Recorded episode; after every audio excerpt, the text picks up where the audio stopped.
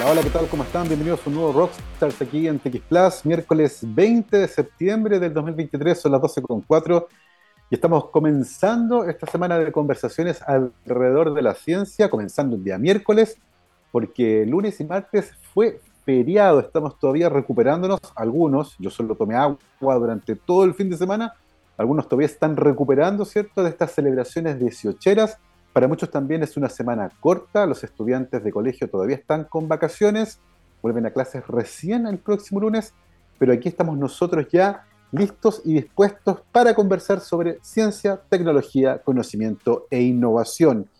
Y ya tenemos conectado a nuestro invitado de hoy en la transmisión por streaming, que se une a esta conversación desde la ciudad de Temuco. Yo hoy estoy transmitiendo desde la ciudad de Pichilemu, en la costa de la sexta región, y Gabriel el Bueno se encuentra en Santiago, así que tenemos una conferencia tripartita el día de hoy. Nos acompaña en la conversación Franklin Valdebenito, ingeniero civil industrial y magíster en gestión tecnológica, quien es actualmente director de innovación y transferencia tecnológica de la Universidad de la Frontera en Temuco. Y vamos a conversar sobre varias cosas interesantes que tienen que ver con eh, innovación y en particular con el, inicio oficial del primer Fondo de Innovación Científica para generar soluciones a desafíos del sector productivo en Chile y México. Un convenio muy entretenido.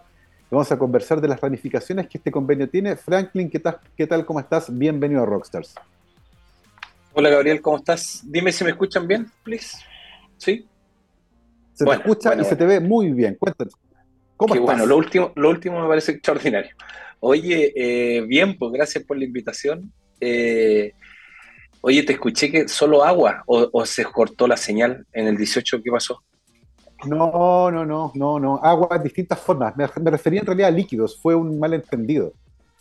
Ah, perfecto, perfecto, perfecto. Jugo de, ah, jugo de, vino guardado durante mucho tiempo.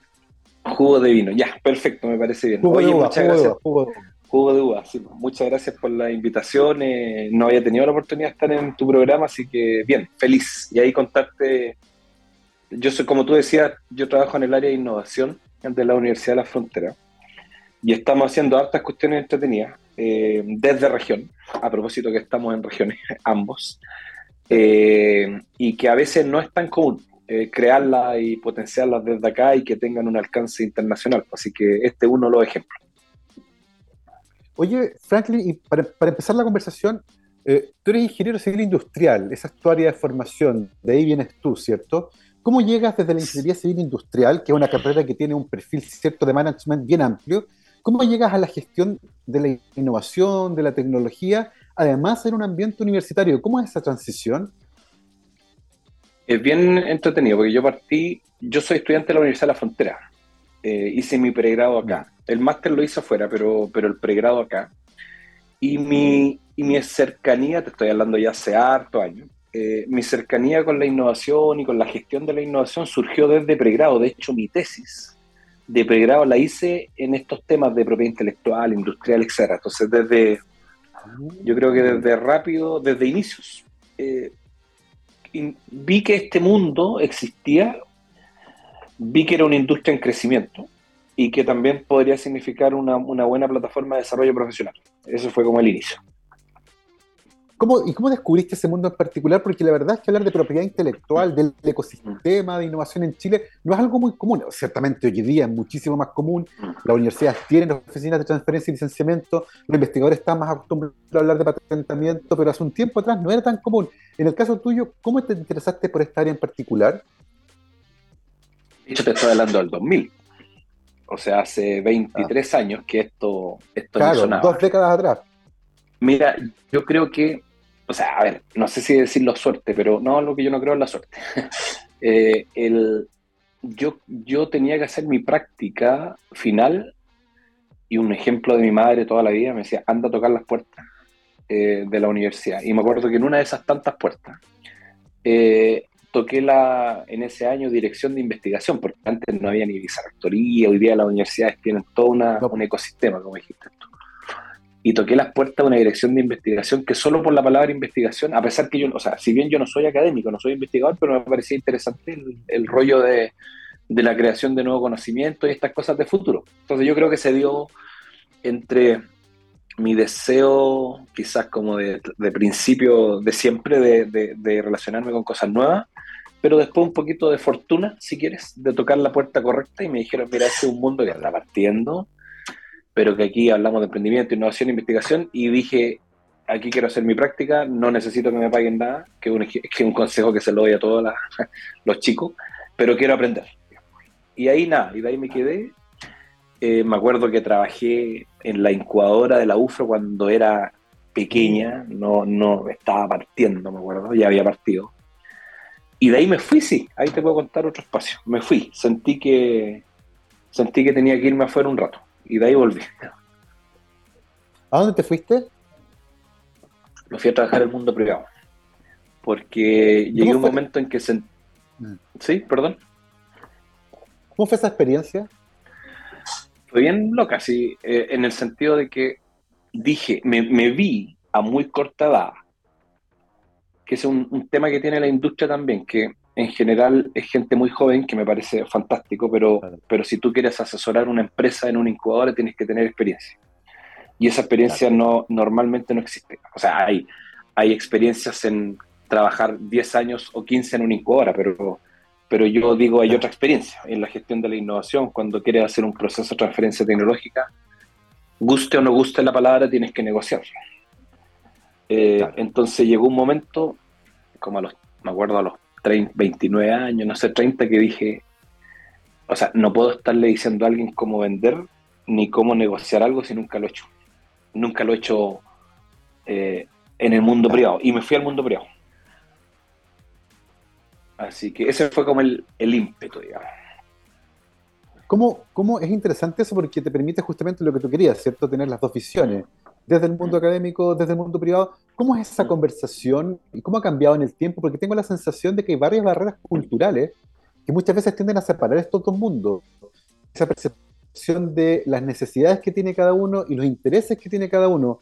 Eh, ¿Cuál es tu visión hoy, Franklin, de la relación que existe entre el mundo privado y la academia, por ejemplo? O sea, yo creo que efectivamente, o sea, a ver, por un lado fue súper interesante la experiencia porque igual me fui a trabajar en el área comercial, pero una empresa muy innovadora, que de hecho me acuerdo en esos tiempos recibió el Premio Nacional de Innovación, varios, dos años seguidos.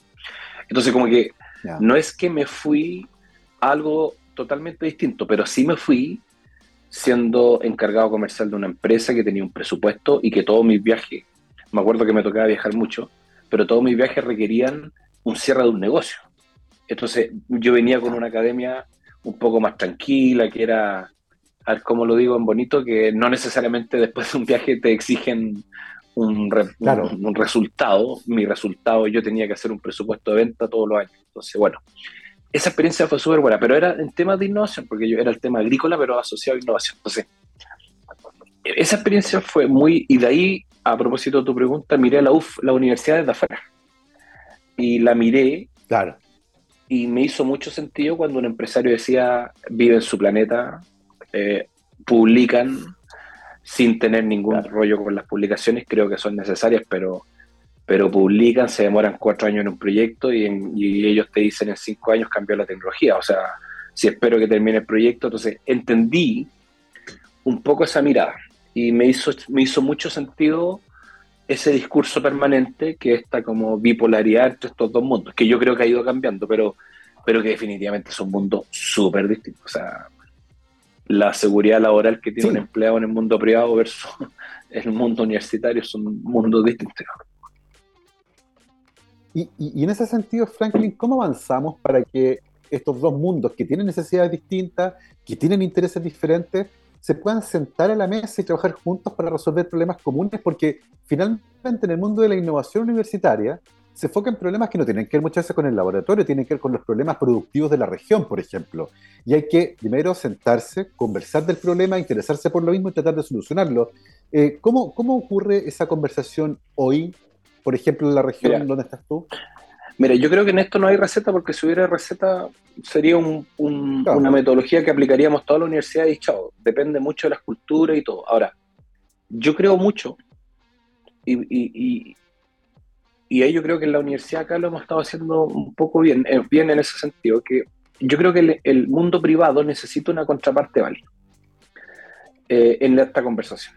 Y, esa contraparte válida se entiende por alguien que tenga un mínimo de experiencia en, laboral, digamos, eh, que sea, que, que, sepa generar una, una gestión de la relación que permita generar confianza. Eh, y eso pasa por, por una cena, pasa por conversar, pasa por... por no, el mundo para un empresario, para un privado, no existe entre 8 y media y 5 de la tarde. O sea, el mundo de un empresario es, vamos a cenar, vamos a almorzar, juntemos. Yo me acuerdo, mi primera experiencia privada me tocó ir a cerrar un contrato bien importante a México. Y yo venía de la universidad y, y llegué con mi ímpetu de cerrar el contrato en tres días. Entonces viajé, me acuerdo, al DF. eh, y me acuerdo que con este gerente de una empresa súper grande allá, no me dejaba entrar en la conversación de negocios. Me, me dio risa. Me, pasaba, me pasaba almorzando, me pasaba desayunando, me pasaba cenando. Y yo decía, ¿en qué minuto cierro el negocio? Porque tengo que llegar con el negocio. Entonces, en el último día, la última cena, me aceleré y le dije, ya, pero hablemos de negocio. Y, y, no me, y como que me miró y me dijo, ya, ¿qué más te quieres, qué más quieres comer? Y yo le decía, este tipo se está riendo a mí. Ah. Bueno, llegué, llegué a Chile y el mexicano, que todavía tengo muy buenas relaciones con él, le dijo a mi jefe, le dijo, muy interesante tu nueva contratación, pero dile que se baje el caballo. Así fue. Entonces mi jefe me llamó y me dijo, Franklin, aquí hay que generar confianza. Bueno, lo aprendí, eh, entendí con el tiempo. Eh, que al final esto pasa por confianza y somos todos personas y no va a haber ningún negocio que tú no lo cierres con confianza. Entonces, a tu pregunta, yo creo que hay un tema de expertise, hay un tema de tener, tener interfaces en la universidad que, tengan esta lógica de generar confianza. Eh, y tercero, que yo creo que tiene que tener un, mi opinión, es personal, en estos temas de innovación tiene que tener al menos una pasadita por el mundo peor eh, para entender estas dinámicas. Es mi opinión. Es interesante. Otra, universidad te puede decir que, es un tema académico, no lo sé, pero mi opinión es que algo hay que saber de eso. Yo, yo comparto contigo, Franklin. Creo que si uno mm. quiere generar puente entre mundos que tienen intereses distintos, que tienen metas distintas, que tienen incentivos que son diferentes, ciertamente hay que tener eh, elementos que puedan mirar estos dos mundos y hacerlos conversar, una especie de traductor, eh, de intermediario, porque de lo contrario, ¿cierto? Va, la conversación siempre va a estar un poco coja. Eh, nos contaba Franklin eh, hace un ratito atrás que en un momento determinado te fuiste además a hacer un magíster. Eh, que, eso también es bien interesante en tu formación. Hiciste un magíster en gestión tecnológica. Cuéntanos un poco de esa etapa. ¿Dónde te fuiste? ¿Cuáles fueron las motivaciones? ¿Qué fue lo que aprendiste ahí? ¿Cómo, cómo te cambió la visión a partir de eso? Oye, en algún momento hablamos del TECA, parece como una entrevista personal. tú, tú dirigías el programa. es, que, sí, claro, es que esto, esto inicialmente es de, esto es de trayectoria inicialmente. Nos gusta entender cómo llegaste donde estás. Ah, eh. bueno. De hecho, por la conversación. Buenísima. No, pero esto es parte de la conversación, para conocernos, a propósito de lo que estamos hablando. Eh, oye, eh, mira, perdón, me, ah, me preguntaste sobre, se me fue, me preguntaste sobre... Tu magíster. Tu magíster. Ya, ah, ya, ya, Oye, me, me faltó sí mencionar algo de lo que hablamos anteriormente yo creo que si bien tienes que tener esta experiencia privada, etcétera, también tienes que conocer la U.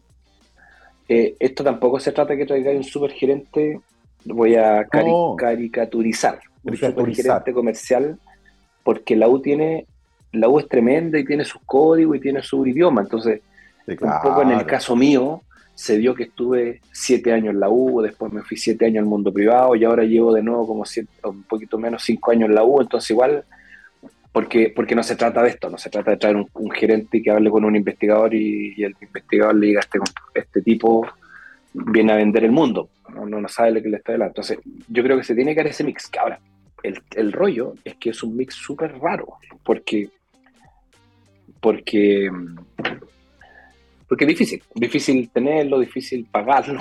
A veces los sueldos privados son súper distintos a los sueldos públicos o del mundo universitario. Ahora, el magíster lo hice en Chile, lo hice en, la universidad, en un programa entre la Universidad de Chile y la Universidad de Talca, que fue el primer máster en gestión de la innovación, que el nombre es gestión tecnológica, pero es gestión de la innovación en Chile. Yo creo que fue una cuestión bien visionaria en ese momento eh, del gobierno, porque fue una beca donde quiso formar como el primer grupo de gente que se dedica a esto, a conectar mundos. Eh, y porque esto no es, por lo que te decían antes, igual hay que formarlo. Tú tienes que, en estos cargos, tú tienes que saber de gestión de la innovación, de propiedad intelectual, tienes que saber de emprendimiento, tienes que saber de negociación. Entonces, es un perfil que, desde mi punto de vista, tiene que ser formado. Y en Chile, ese fue el primero, pero en Chile yo me atrevería a decir que hay seis, siete universidades que tienen programas en esta línea. Así que ese hice en Santiago, me acuerdo. Eh, me acuerdo muy bien porque todos los fines de semana tenía que viajar en bus. Me iba el jueves en la noche y me volví el sábado en la noche por dos años, así que estuvo duro. Eh, y después especializaciones afuera, que fueron más específicas, digamos, pero esa en el curso más acotado y todo, así que más bien en Chile, digamos. Y, en ese sentido, eh, Franklin, ¿cómo se gestiona la innovación? Porque, porque la palabra gestionar para muchos tiene que ver con cómo dirigir ciertos, ciertos procesos. Eh, ¿Qué elementos son necesarios agregar para que fluya la información que se genera, por ejemplo, en un laboratorio de investigación y llegue a quien eventualmente pueda necesitar esa información para solucionar un problema en la industria? Eh, mm. y, que tiene varias etapas, se requieren varios profesionales. actualmente, ¿cómo se está gestionando esa, esa innovación en nuestro país?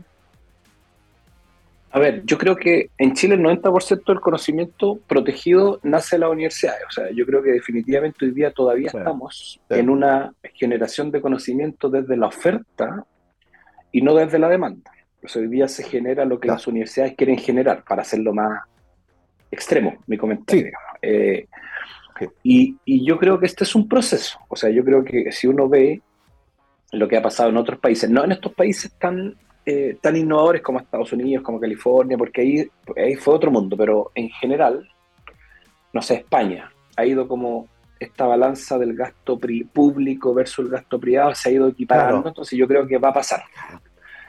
Va a pasar. Eh, y yo creo que Chile va en súper buen camino. Yo creo que Chile, a nivel regional, yo te diría, salvo Estados Unidos, Brasil, pero es por tamaño, eh, el ecosistema más fortalecido en estos temas, incluso mucho. Yo creo que eso, eh, siempre digo, eso de la, incubadora de negocio, como que realmente llegaron a un punto en que realmente eran calentitas, porque, porque habían emprendedores que estaban pegados dentro de la incubadora, pero, pero yo creo que es un sistema bueno. Eh, las, es un ecosistema bueno en comparación a la región. Ahora, en el área de la innovación basada en ciencia, que es lo que me toca a mí, porque en el área de la, de la gestión de la innovación como universidad, nosotros tenemos muchas áreas, digamos. O sea, ya te he hablado harto del emprendimiento, pero también está la transferencia tecnológica, está la propiedad intelectual, está la esta que se llama investigación aplicada, etc. Eh, el, el, core de la universidad es, o, o, la que te linkea más con el, con el quehacer de la universidad, esta innovación basada en ciencia. O sea, en esa línea, eh, porque se hace mucho de otra innovación no basada en ciencia, o emprendimientos innovadores o tecnológicos no necesariamente basados en ciencia. Yo creo que eso está bien, hay que hacerlo, pero yo creo que impacta menos el core de la universidad. Entonces, si hacemos un link en ese basado en ciencia y tecnología, yo creo que ahí las cosas más difíciles.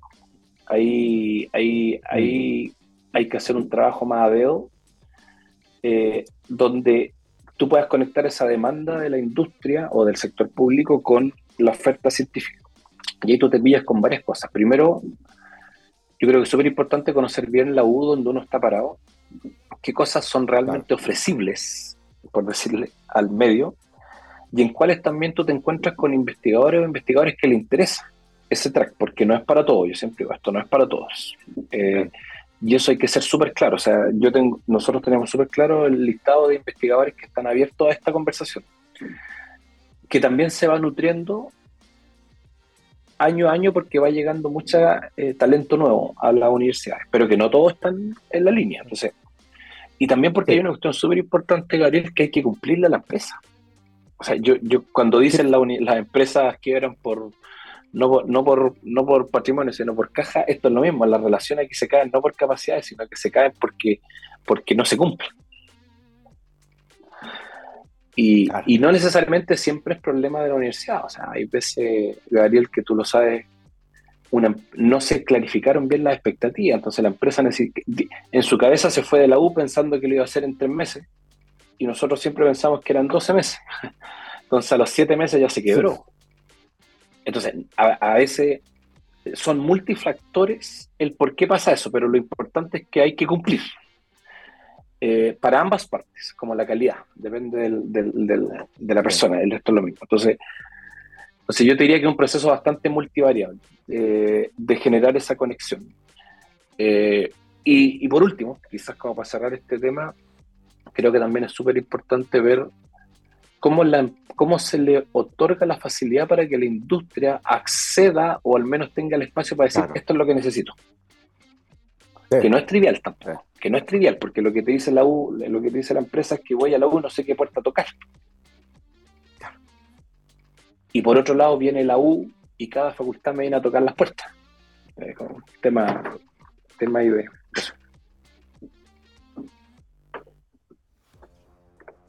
tremendamente interesante cómo se va construyendo, ¿cierto? Esta relación entre el, mundo privado, la industria, ¿cierto? Las necesidades que tienen, los problemas, los dolores, ¿cierto? Productivos y eventualmente cómo se conecta con la capacidad que tienen los investigadores de muchas veces redirigir su interés hacia ese problema en particular, porque investigadores e investigadoras tienen sus propias líneas de investigación eh, que muchas veces no apuntan directamente al problema productivo, tienen que ver con otras cosas, por lo tanto hay que generar espacios de conversación que se requieren confianza, eh, clarificar cuáles son los problemas, trabajar juntos, moderar las expectativas o al menos tener expectativas que sean realistas con respecto a cómo se avanza en, esto. Es bien interesante cómo este mundo ha ido cambiando en nuestro país.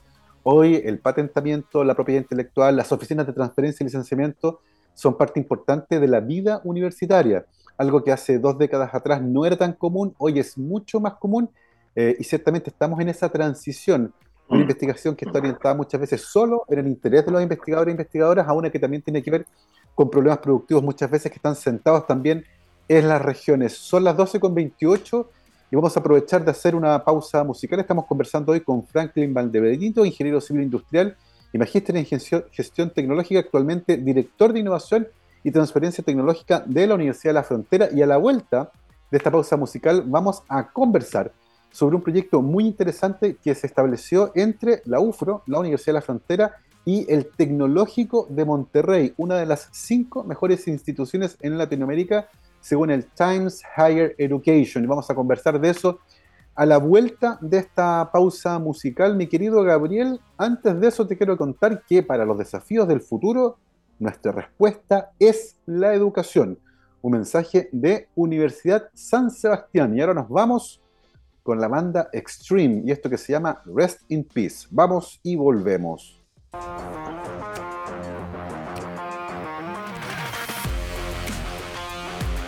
...12 con 34, estamos de vuelta aquí en Rockstar ZX Plus, día miércoles 20 de septiembre de 2023.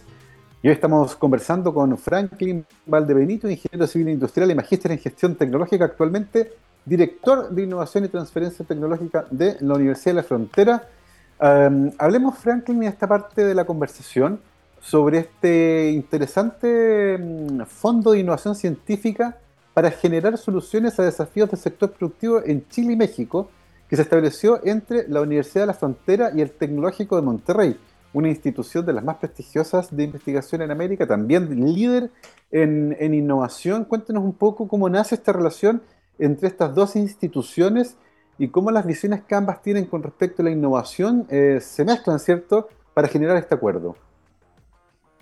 Sí, gracias Gabriel. Mira, nos propusimos, a ver, en la, Universidad de la Frontera estamos, estamos trabajando harto en, en, un poco haciendo el link con la conversación anterior, en replantearnos nuestro modelo de vinculación entre la ciencia y la industria. Eh, y ahí hemos venido trabajando harto en repensarlo, digamos, cómo, cómo este yo, nosotros decimos hacer I más D a partir de desafíos. Ese es como el, norte de esto. Cómo hacemos investigación y desarrollo que responda a desafíos. Entonces, en esa lógica estamos creando un nuevo modelo de vinculación con el medio. Eh, de hecho, nos adjudicamos un proyecto INES, no sé si tú lo ubicas, pero son bien importantes el Ministerio de Ciencia, que es para fortalecer las capacidades de innovación.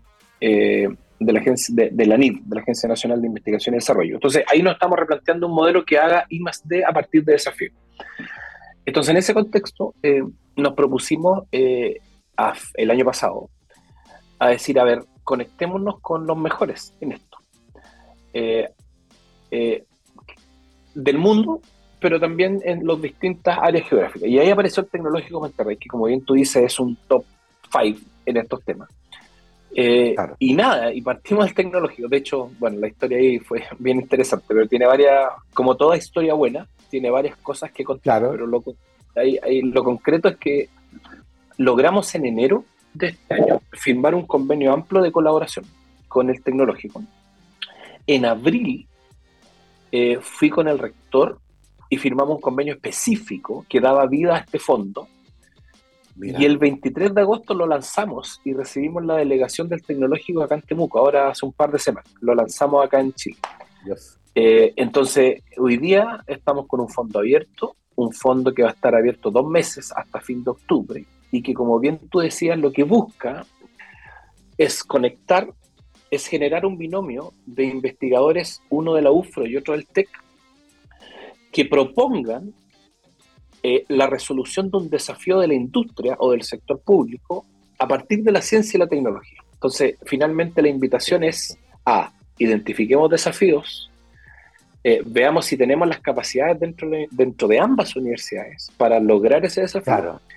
Y si se da ese triple match, digamos, investigador UFRO, Chile, investigador mexicano y industria, se lanza y se crea una postulación que después va a ser evaluada eh, durante en noviembre y lo que queremos es financiar tres proyectos por año. Este es un convenio que hicimos a, tres años, entonces vamos a tener cada año una convocatoria. queremos financiar hasta tres proyectos y cada proyecto por 100 mil dólares. Eh, entonces, de tal manera que permita generar, o sea, que tenga recursos, digamos, no solo para generar este desarrollo tecnológico y transferirle, porque también tiene una pata el fondo de transferencia tecnológica, no es solo de investigación. Así que esa es la idea en general, es I más D a partir de desafíos, fuimos detrás de los mejores, no sé cómo lo logramos, pero lo logramos, eh, y hoy día estamos embarcados en este, en este buen viaje.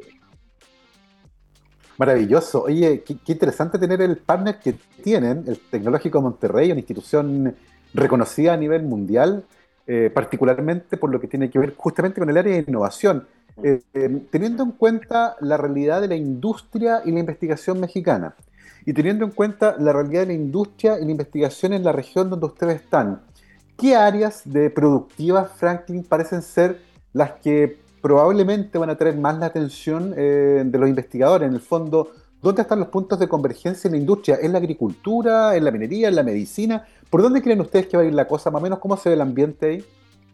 Mira, hicimos ese análisis y por eso determinamos tres áreas que, iban a ir en este fondo. Uno es el, Smart Industry o Industria 4.0 o Industria Inteligente. Eh, que en esta primera fase no lo quisimos, Gabriel, acotar también estratégicamente a una industria específica y particular, porque sí, sí sentíamos que teníamos match en hacer en, en industria inteligente, entiéndase robótica, IA, todas las tecnologías habilitantes. Abierto a industrias. Eh, y ahí sí tenemos coincidencia en algunas industrias. Por ejemplo, en, el agro es fuerte, la industria forestal es fuerte. Ellos tienen, no sé, ellos tienen aeronáutica. Eh, yo, yo cuando estuve allá en abril, eh, la noticia de, esa semana fue que se instalaba Tesla. O sea, igual la diferencia en algunas cosas es, abrumante, Pero, pero hay, entonces, Smart Industry como un primer foco de relación. El otro tema que también eh, acordamos trabajar en conjunto, también un tema grande, eh, amplio, que era tema de cambio climático y seguridad eh, en temas de agua, donde también tenemos varias capacidades, o sea, las facultades o, tenemos centros de investigación que están trabajando en estos temas en ambas partes. Nosotros tenemos muy buenos investigadores e investigadores en área y ellos también. Ahora, ellos también tienen un proyecto que es un parque tecnológico, bueno, ahí te voy a contar un poco de eso, pero que ellos también han priorizado temas y el cambio climático lo han priorizado como universidad. Nosotros también. Entonces, ahí tuvimos un segundo área. Y la tercera que a mí me encanta es que hoy día tú sabes que tenemos un desafío. La semana pasada estuve en, un, en una actividad en el metaverso con, con la subsecretaria de Ciencia, estuvimos ahí eh, hablando de esto. Yo creo que hoy día hay muchas tecnologías habilitantes y, y tenemos un desafío que es que un desafío de sociedad, que es cómo esas tecnologías, por ejemplo, inmersivas, son un aporte para el proceso formativo. Y ahí el tecnológico es, es muy chingón, como diría nuestro amigo, es muy, muy bueno. De hecho, tiene un instituto que es, se llama el Instituto para la Educación del Futuro. Entonces, ellos están permanentemente pensando cómo, cómo va a ser la educación en 20 años más. Y nosotros tenemos una facultad de educación, humanidad y ciencias sociales súper fuerte y también un área tecnológica súper fuerte. Entonces, propusimos ese tercer tema que yo te diría que es un tema eh, un poquito más eh, embrionario, de, es como un desafío general, pero que yo creo que vamos a sacar cosas muy interesantes. Entonces, esos son los tres temas que priorizamos en esta primera convocatoria, que los vamos a ir evaluando cada año. Sí, es fantástico. Nos contaba, ¿cierto?, que el fondo va a tener 100 mil dólares para cada uno de estos proyectos donde van a juntar un binomio de investigadores del Tecnológico Monterrey, investigadores de la Universidad de la Frontera, un problema productivo en particular. Eh, se lanzó, ¿cierto?, con un encuentro que hicieron, vinieron desde Monterrey a Temuco, ¿cierto? Se hizo un encuentro, estuvieron conversando de innovación. Em, cuéntanos un poco acerca de los plazos. ¿Cuándo se abre la convocatoria? Entiendo que está abierta la convocatoria, ¿cuándo cierra? ¿Cuándo, cuándo es el fallo? ¿Cuándo se lanza el, primera, los primeros tres proyectos? ¿Cómo viene el calendario de aquí el futuro? Mira, último día de octubre cierra la convocatoria. Tuvimos dos meses, estamos con dos meses abiertos. Eh, postulación innovación.ufro.cl, innovación.ufro.cl, y ahí están todas las bases del concurso y todo. Si hay empresas, industria, eh, eh, sus organismos públicos que tengan algún tipo de desafío y no conocen a nadie de investigadores, que se contacten con nosotros. Mi correo particularmente es súper fácil, es, es franklin.valdebenito, eh, mi nombre, punto, mi apellido, arroba ufrontera.cl o, Gabriel, para cerrar esa idea, también las redes sociales. O sea, Innovación UFRO, tal cual, Innovación UFRO, Instagram, LinkedIn, eh, lo que sea. O sea, ahí nos escriben un mensaje. Esto está abierto hasta fin de octubre y después se abre en, vamos a estar en noviembre en deliberación, eh, en diciembre en mes corto y la idea es que estemos partiendo en enero estos proyectos. Perfecto. Eh, Perfecto. y de ahí en adelante. O sea, de ahí se van a traslapar porque el otro año vamos a hacer otra convocatoria, pero ya van a haber proyectos en ejecución y o sea, en algún momento podemos llegar a tener seis proyectos en ejecución en, un momento. Entonces, entonces, esos son más o menos los timings.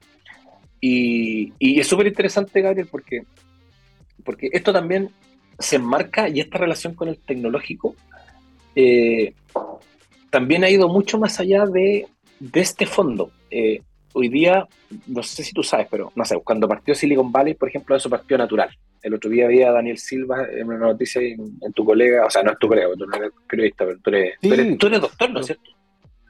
Sí, claro, soy doctor en biología molecular, pero Daniel Silva también es parte de la radio, así que somos colegas a esta altura. Ya, vale, estuvimos conversando con Daniel. De hecho, Daniel estuvo en la actividad del metaverso el otro día. Ahí, si se meten al, Instagram, van a ver todas estas cosas.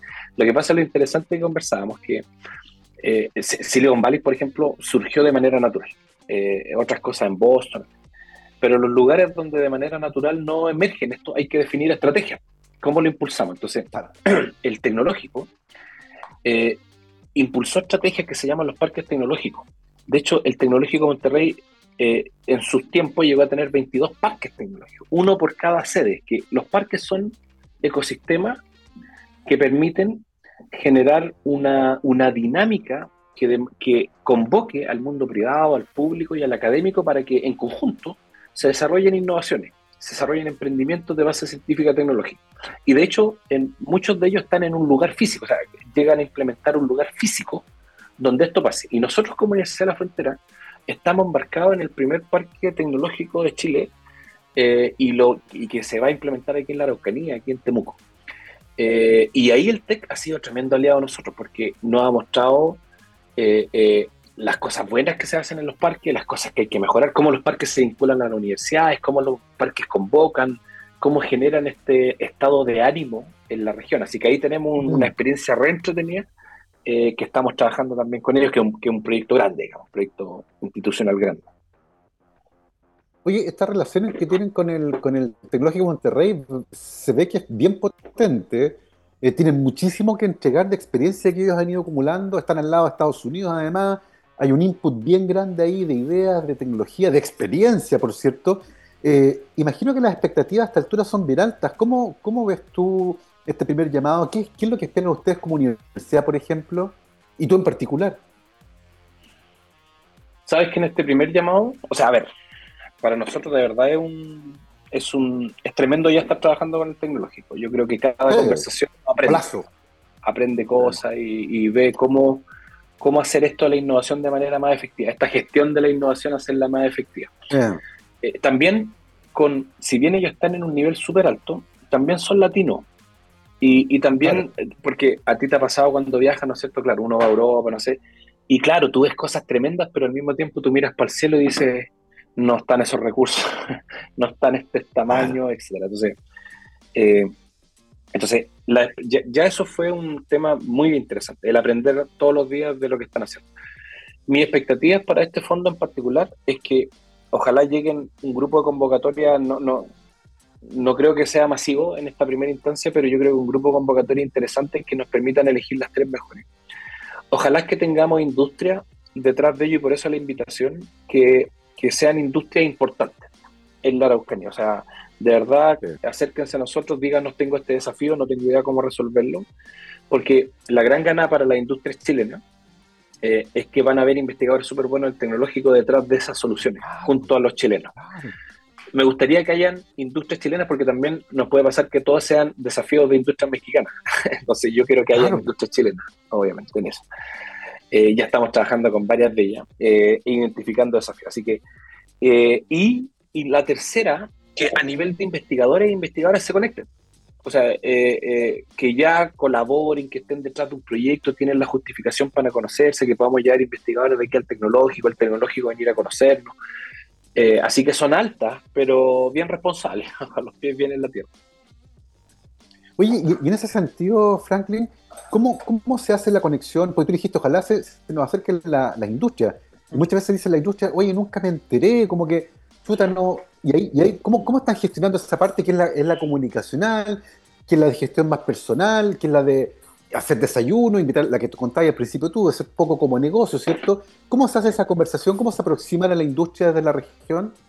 Mira, con la, con la industria de la región, que a mí me encantaría que obviamente fuera prioridad, o sea, eh, en esta, en, eh, dentro de la industria chilena, que la región tenga un espacio importante, esto ha sido uno a uno. Sí, claro. Estamos juntándonos con todos, cada uno de ellos.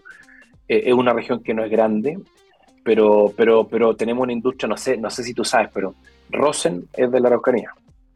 Eh, eh, de hecho, el otro día tuve la posibilidad de coincidir con la familia de Polman y tú, no sé si tú sabes, pero Sencosud nació la Araucanía. industrias inmobiliarias como Socobesa son de la Araucanía. Entonces, la Araucanía tiene sus industrias tiene un, tiene un, tiene varias industrias. lo primero es eso. Y en lo local, y con obviamente con comunicación. A nivel nacional, efectivamente también estamos tratando actividades como esta, salir en prensa, de tal manera que puedan conocer desde afuera también, y nuestros aliados del ecosistema de innovación y emprendimiento que están en Santiago, decirle, oye, eh, si tienen algún desafío, súmenlo a esto. Eh, así que yo te diría, fuera de la región, un trabajo comunicacional importante, dentro de la región, un trabajo uno a uno. Eh, de hecho, la Universidad de la Frontera constituyó por primera vez en su historia un consejo de innovación que de alguna manera asesore a la U en estos temas y ahí yo te diría que tenemos eh, desde el punto de vista de la innovación o de la industria lo más eh, relevante de la región también está ahí. Así que ahí estamos, un, uno a uno. Sí, es súper interesante. Tengo la sensación de que este tipo de convenios, donde una institución eh, como el Tecnológico Monterrey, una gran experiencia en esta área en particular, ¿cierto? Un prestigio reconocido a nivel internacional, puede generar un vínculo de trabajo con universidades chilenas son de las cosas que dan como impulso. Eh, y este primer llamado, ¿cierto? Que cierra muy luego a fines de octubre, ¿cierto? Hasta dos meses abierta la convocatoria, eh, pretende justamente sacar partido de aquello, de esta relación que se produce con esta institución. Eh, nos contaba un poco las expectativas, ¿cierto? moderada, concursos nuevos, esperamos que lleguen desafíos, ojalá que sean chilenos, pero este concurso se va a mantener en el tiempo. los fondos de estos, de estos INES, ¿cierto? Estos proyectos, ¿para cuánto tiempo les generan recursos del proyecto? ¿Son tres años? la NID, si dispuso estos fondos, eh, son tres años de proyecto. Perfecto. O sea, las universidades se adjudican el proyecto y tienen tres años para ejecutarlo. Y, la idea, Franklin, es que estos proyectos que son acotados igual tengan continuidad en el tiempo. ¿Están ya pensando en cómo darle continuidad operativa, por ejemplo? Invitar a las empresas que también, si tienen casos de éxito, se pongan con plata. Eh, se espera que en el futuro eh, haya más fondos públicos disponibles, que se pueda generar un fondo entre la Universidad de la UFRO y el Tecnológico Monterrey. ¿Cómo ven la continuidad en el tiempo de la iniciativa? de, hecho, de hecho, el fondo actual es entre las dos universidades. De hecho, el, estamos en, eh, el, INE es parte del paraguas en el cual estamos haciendo, pero esta fue una apuesta a la universidad, tremenda apuesta. Eh, había que hacerla. Eh, ahora, es bien interesante lo que tú dices, sí, porque nuestros colegas mexicanos, cuando empezamos a pensar esto, nos dijeron, ya, pues la industria se coloca con la mitad, se coloca con el 80%, que es la realidad de ellos. Entonces yo le decía, ups, estamos en otro estadio.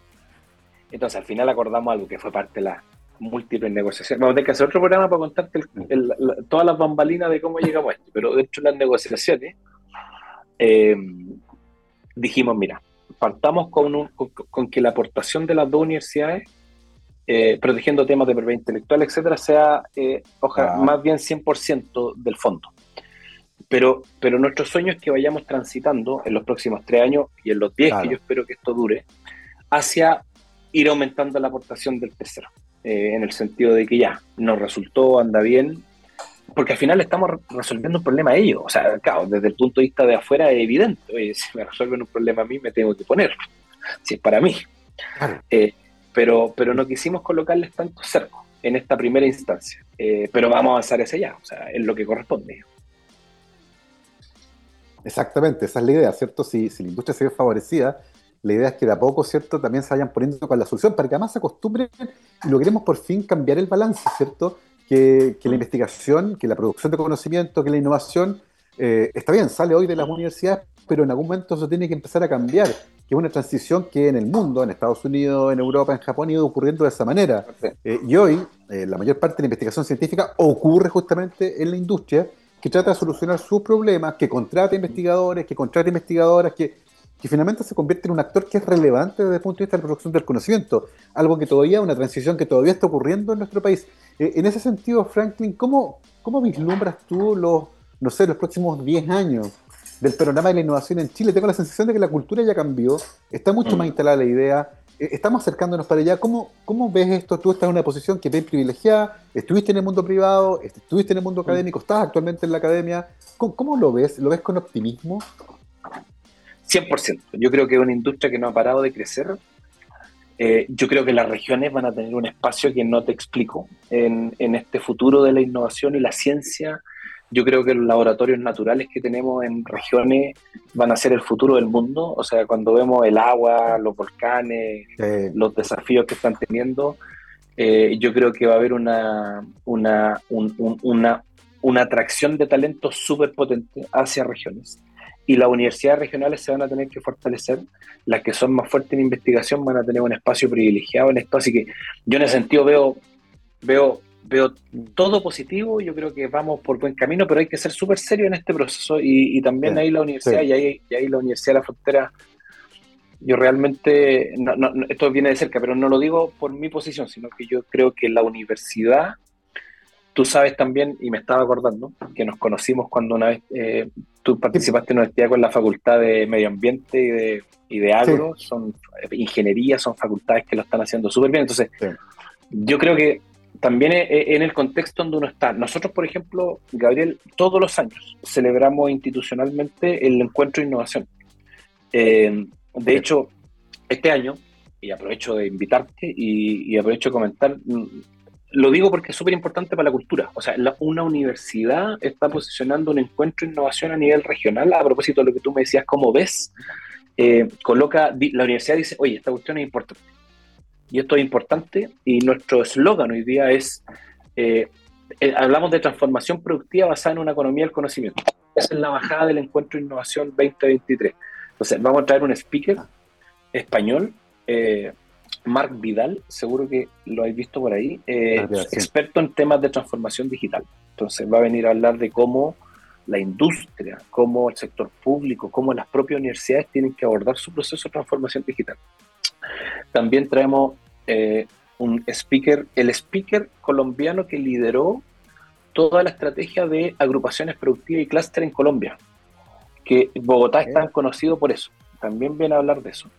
Ah. Vamos a tener una emprendedora de, la región o de la macrozona.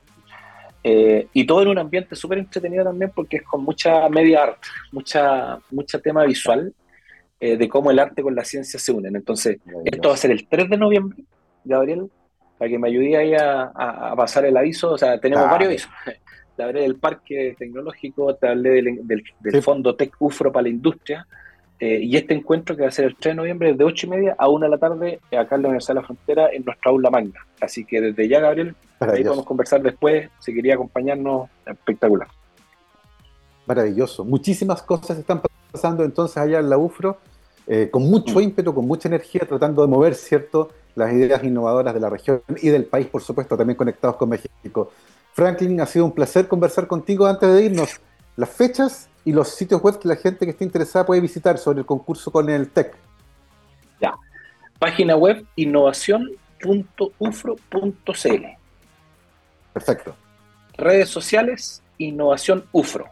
Todo junto en las plataformas que quieran, menos TikTok. Todavía no nos hemos lanzado el TikTok, Gabriel, pero ahí estamos. Ahí estamos. Eh, pero Instagram, innovacionufro.cl, LinkedIn, etcétera. Ahí están todas las novedades también y los links y estamos reforzando todo el tiempo. Los tiempos hasta el de octubre va a estar abierta esta convocatoria, esta primera convocatoria. Así que hay que, hay que hacerlo rápido porque hay que identificar los, los desafíos, conectar los binomios, etcétera. Así que esos son más o menos las, las direcciones probables donde llegar a la info. Maravilloso, maravilloso. Nos quedamos entonces tremendamente muy bien informados. Una gran conversación hoy con eh, Franklin Valdebenito, ingeniero civil industrial, magíster en gestión tecnológica, director de innovación y transferencia tecnológica de la UFRO con esta interesantísima noticia. Muchísimas gracias, Franklin, por habernos acompañado hoy. Gracias a ti, te pasaste. Encantado, nos vamos nosotros como siempre con muy buena música porque un 20 de septiembre, pero de 1980, se publica el primer álbum de estudio en solitario de Ozzy Osbourne, a mm. quien eh, lo echaron de Black Sabbath por sus problemas con las drogas y él dijo, yo sigo por mi cuenta. Se trajo un guitarrista más o menos ahí que lo acompañara y sacaron un disco tremendo que tuvo dos singles eh, muy comentados. Crazy Train, el primero, el más conocido, pero nos vamos con Mr. Crowley, que además tiene dos solos de guitarra que son de los más premiados de la historia, mi querido Gabriel. Nos vamos con eh, Ozzy y Mr. Crowley. Que estén muy bien, cuídense. Chao, chao.